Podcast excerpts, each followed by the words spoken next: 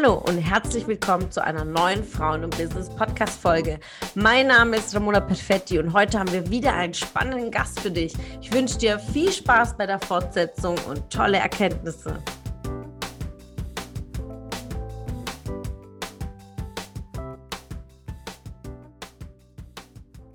Wir Menschen sind alle so einzigartig, ja. Und mhm. da gibt es viele Nischen, es gibt ähm, äh, unterschiedliche Sympathien. Es trifft ja ganz, ganz viel auch sich zu. Ist der eine ist, will lieber eins zu eins arbeiten, der andere ja. will eine Mischung, weil er sagt, boah, durch eine Community, durch Gruppencalls wachse ich weiter. Und da muss man vorher erstmal seine Hausaufgaben machen und sagen, ja.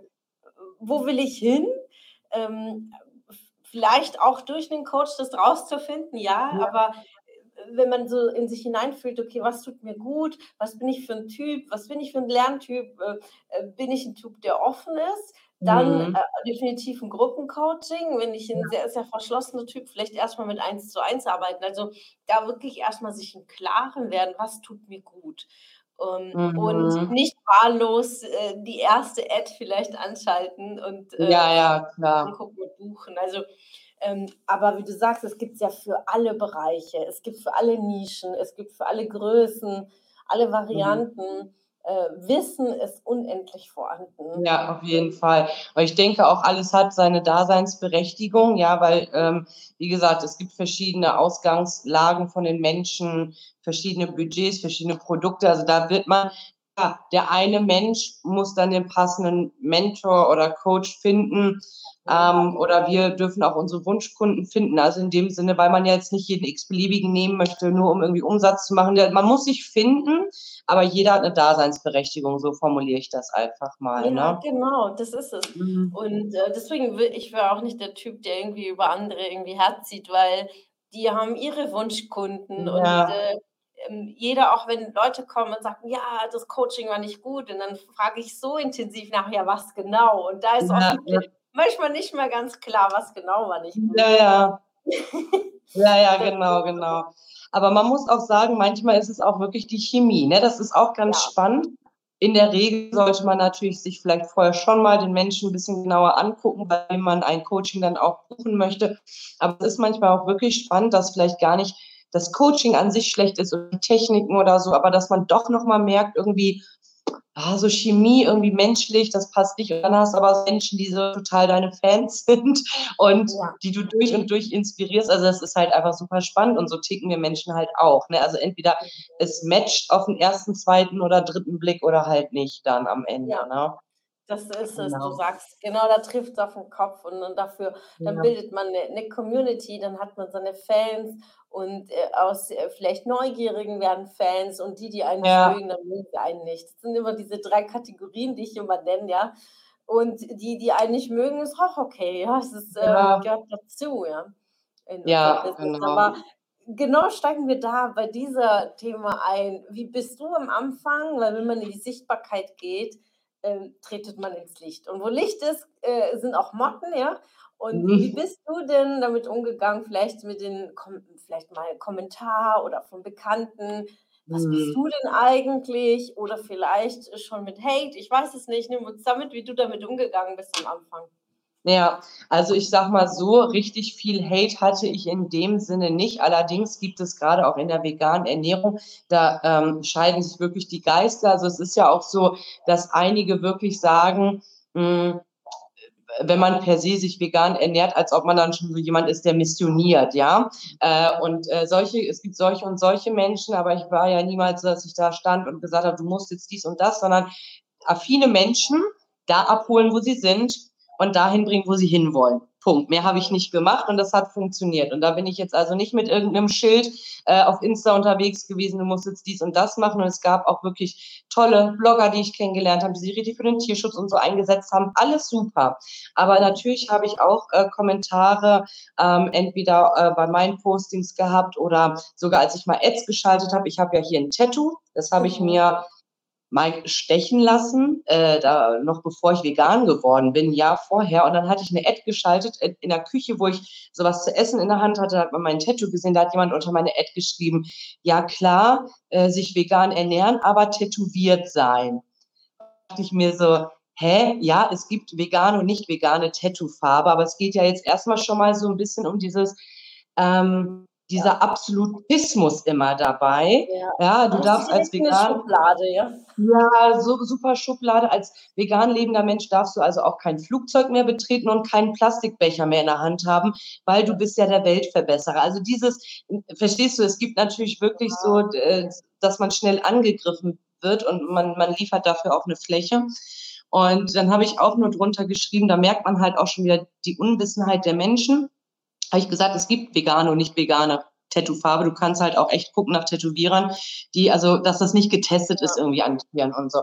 Und mal abgesehen davon hat das eine aber nichts mit dem anderen zu tun. Also nur ist weil ich mich so. vegan ernähre, sind vielleicht meine Schuhe nicht vegan, aber es muss das ja auch nicht. Ich mache doch, was ich will. Ja, genau. Ne? Aber das ist so wie auch Religion, ne? Das ist genau ja. das Gleiche. So, ja. würden alle Katholiken jeden Sonntag in ja. der Kirche sein und alle würden fasten und alle, also.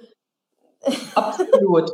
Ja, und das ist schwierig. Die Leute fühlen sich sehr schnell getriggert. Wir wissen das auch von anderen Sachen im Internet.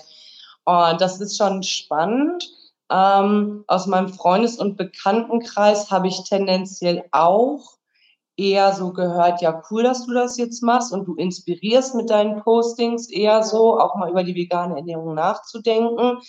Aber es gab natürlich auch Leute, die dann so in die Richtung so, ja, kann man damit denn Geld verdienen? Also so, mhm. ähm, so, also das finde ich auch nicht schlimm, wenn Freunde mich das fragen. Es ist ja auch kein Massenthema, ganz klare Kiste, wobei eine gute Nische auch eine gute Nische ist, also umsatzstark. So. Ne, genau. Man kann halt mit Massenmarkt und Nischenmarkt äh, wirklich auf beiden Wegen gutes Geld verdienen, aber es kommt da wieder auf viele Komponenten an. Da gibt es jetzt auch keine Zauberformel. Ähm, nur ähm, ja, also so ein bisschen man hat bei vielen gemerkt, so bringe ich es mal auf den Punkt, die verstehen gar nicht, die verstehen gar nicht so wirklich, was ich da mache, weil die gar nicht verstehen, was ein Online-Business ist. Mhm. Ja.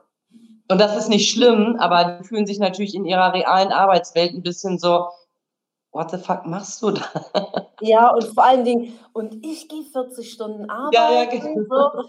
Ähm, und das ist wiederum auch der eigene Trigger, aber es ist wirklich Unverständnis. Ja, wie bist du genau. damit umgegangen? Weil viele gehen dann in die Rechtfertigung, so alle so aufklären zu müssen, oder hast du so für dich mhm. so eine Balance gefunden? Ah, also ich sag mal so, meine, nee, ich habe da eher eine Balance gefunden. Ich habe jetzt halt auch schon gemerkt, ähm, weil ich natürlich auch selber länger schon Leuten folge oder auch größeren Bloggern, wo ich gemerkt habe, die sind stark mit Hate konfrontiert. Und wenn ich mir das mal von außen angeguckt habe, habe ich halt auch überlegt, da gibt es manche, die sagen, ich scheiß da drauf, manche, die will sich wirklich rechtfertigen. Und ich habe halt auch öfter so drüber nachgedacht, wie würde ich es machen. Ich habe zum Beispiel bei meiner Ad ähm, überhaupt nicht patzig reagiert, sondern ich habe das aufklärend darunter geschrieben, weil ich nicht nur diesen Menschen aufklären möchte, sondern weil ich auch dachte, ich schalte gerade, also ich habe gerade Geld, ich investiere ja, Geld, ja. damit das gesehen wird. Und dann will ich auch Stellung beziehen, ähm, auch wenn jemand geschrieben hätte, tolles Foto, hätte ich drunter geschrieben, danke. Also so, man geht halt drauf ja. ein. Wenn das aber komplett willkürlich ist, würde ich es durchaus auch mal ignorieren. Ähm, aber ich denke, dass ich für mich einen Weg gefunden habe, zu sagen, das Wichtigste ist, dass ich bei mir bin. Und ähm, mein, verstehst du, mein persönliches Umfeld, die lieben mich nicht mehr oder weniger, ob ich einen Hate bekomme, ob ich ähm, erfolgreich bin oder nicht. Ich bin sehr stabil in mir drinne und in meinem Umfeld. Und deswegen ähm, lasse ich, also ist mein Selbstbewusstsein da, mein Selbstwert da. Und ich lasse mich da nicht massiv verunsichern, aber ich bin auch ehrlich, natürlich macht das was mit einem, also deswegen finde ich es auch gut, das zuzulassen, aber man kann an allem arbeiten, dass man sich dadurch nicht kränken lässt oder, oder, oder äh, äh weg zurücktritt oder so. Ja, genau. Und da darf man differenzieren. Also, äh, mir hat mal mein Mentor gesagt, ja, wenn es unter der Gürtellinie ist oder zu arg, dann löschen, blockieren. Ja, Ähm, ja. ich betrachte mein meine Profile als mein Wohnzimmer. Und ich würde jetzt genau. auch nicht jeden x-beliebigen in mein Wohnzimmer reinlassen, der anfängt, irgendwie mein Sofa zu zerreißen, mit dem. Cuttermesser irgendwie den ganzen Polster auseinanderzunehmen oder mit eine Spraydose, irgendwie meine ganzen ja. Wände zu versauen. Und daher filter ich dann schon. Also heißt ja nicht, dass ich nicht mit Kritik umgehen kann, aber äh, wenn es um Beleidigung geht und irgendwie so, äh, es hat dich überhaupt nicht zu interessieren, wie oft ich Hubschrauber fliege, äh, dann äh, dann lösche ich und blockiere ich. Also meine Blockierliste hat schon eine gewisse Länge.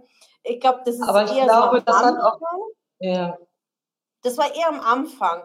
Dann filtert ja, sich's automatisch, weil am Anfang ist so: „Hö, was macht die jetzt?“ Ja, so. ja. Ähm, dann filtert sich's und dann zieht man ohnehin, so wie du vorhin sagtest, auch den die Wunschkunden ja auch an, die sich angesprochen fühlen.